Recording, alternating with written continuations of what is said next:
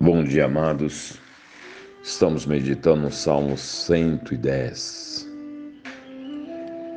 Disse o Senhor ao meu Senhor: Assenta-te à minha direita até que eu ponha os teus inimigos debaixo dos teus pés. O Senhor enviará de Sião o cetro do seu poder, dizendo: Domina entre os teus inimigos. Apresentar-se-á voluntariamente o teu povo no dia do teu poder, com santos ornamentos, com o orvalho emergido da aurora serão os teus jovens. Esse povo deste rei, o povo deste rei, tem características singulares. É um povo diferente. Notem, amados, que esse povo é um povo voluntariamente, espontaneamente leal.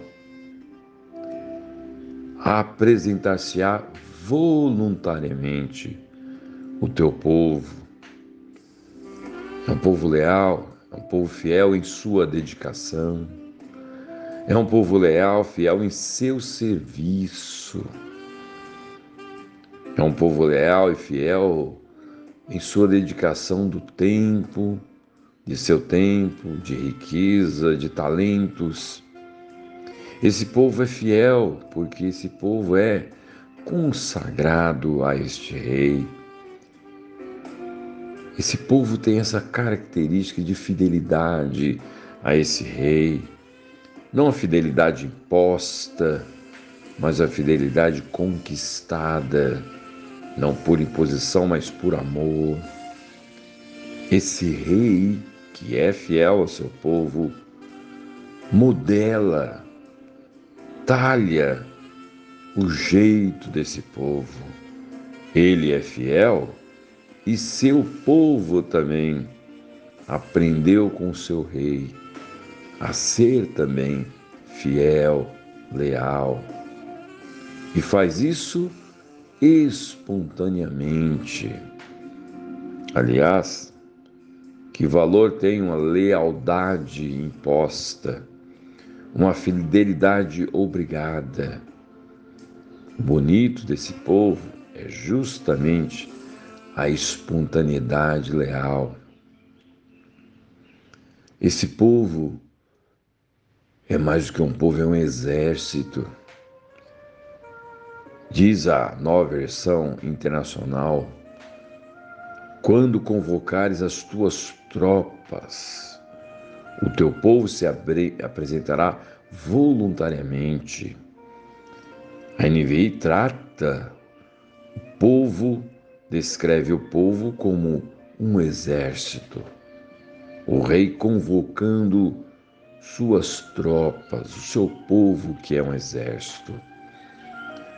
Esse povo é um exército que luta contra o inimigo para derrotá-lo com a certeza da vitória, porque o rei já venceu. Esse povo, quando ele luta, não contra potestades, inimigos malignos, anjos decaídos, demônios, quando ele luta no seu dia a dia, ele luta para transformar os seus inimigos em amigos do rei. É um exército cuja motivação principal é o amor ao rei. E esse amor ao seu rei desemboca no amor aos outros. Esse exército é diferente. A motivação é amor ao rei. E esse amor leva esse povo a amar os outros. Esse exército tem armas diferentes. Suas armas principais são a bacia e a toalha. É um exército de servos. É um exército que serve ao rei, servindo os outros. Não é um exército que luta para conquistar, impor. Não é um exército que luta mas as armas são bem diferentes. São armas de serviço, a bacia e a toalha. Esse povo é um povo diferente porque é um povo santo. Diz aqui o texto: vestes santas, ornamentos santos. A própria tradução da NVI traz dessa forma, enquanto a reviste atualizada traz santos ornamentos, a NVI, NVI traz, traz trajando vestes santas, vestimentas santas. E o judeu era identificado pela roupa que usava. Inclusive, a roupa era a extensão da sua pessoa, do homem ou da mulher. Não era só algo para cobrir o corpo, mas era uma extensão. E no Novo Testamento, a roupa simboliza um estilo de vida.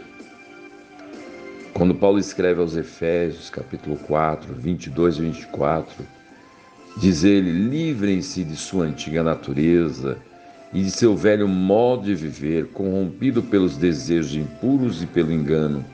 Deixe que o Espírito renove seus pensamentos e atitudes e revistam-se de sua nova natureza, criada para ser verdadeiramente justa e santa como Deus. Revistam-se. Isso é, se vestir. Então, esse texto fala que Deus tem um guarda-roupa novo. Devemos tirar a roupa velha, de hábitos velhos, de jeito pecaminoso, de atitudes indignas e jogar essa roupa velha e colocar roupas novas, vestimentas de Deus, atitudes novas, um estilo de vida diferente que agrade o Senhor. Então, o povo santo é porque ele tem esse, esse estilo de vida. Vestes santas simbolizam a vida santa. Santo significa separado. É importante que a gente diga isso, porque na nossa cultura religiosa desse nosso Brasil, santo aquele perfeito. A Bíblia não diz isso. A Bíblia diz que santo é separado. É separado. E esse povo santo é separado pelo rei. Foi o rei que separou, convocou cada um dos seus súditos. É uma separação, uma convocação pessoal. Não era simplesmente o decreto do rei de maneira sendo um decreto impessoal, impondo aos seus súditos a sua lealdade. Não. Foi separado pelo rei individualmente. É uma separação personalizada. Foi separado pelo rei para viver com o rei. E aí está outra distinção Historicamente, nós conhecemos os reis, os monarcas, e olha, quase sem exceção, sem exceções, todos viviam distantes de seu povo. Este rei, ele vive com o seu povo da maneira mais próxima possível. É separado, é santo para viver, viver com o Rei, para viver com o Rei. Que honra a esse povo que o Rei dá, viver com Ele e separado e santo para viver para o Rei. É separado para servir o Rei. esse exército de servos, exército cujas armas principais são bacia e toalha. Esse povo é diferente porque servem a um rei diferente. O povo serve a um rei diferente. Esse rei é o rei do amor, é o rei justo, é o rei santo. Esse povo está junto ao seu rei, porque na verdade o rei está junto, o mais próximo possível desse povo. E esse povo serve a esse rei voluntariamente, lealmente, de maneira santa, com as motivações mais belas e puras possíveis. O rei é digno do seu povo. O povo tem que viver coerente, de maneira digna, a honrar o seu rei. Louvado seja o nome desse rei. Senhor, muito obrigado pelo privilégio de sermos o povo do Senhor.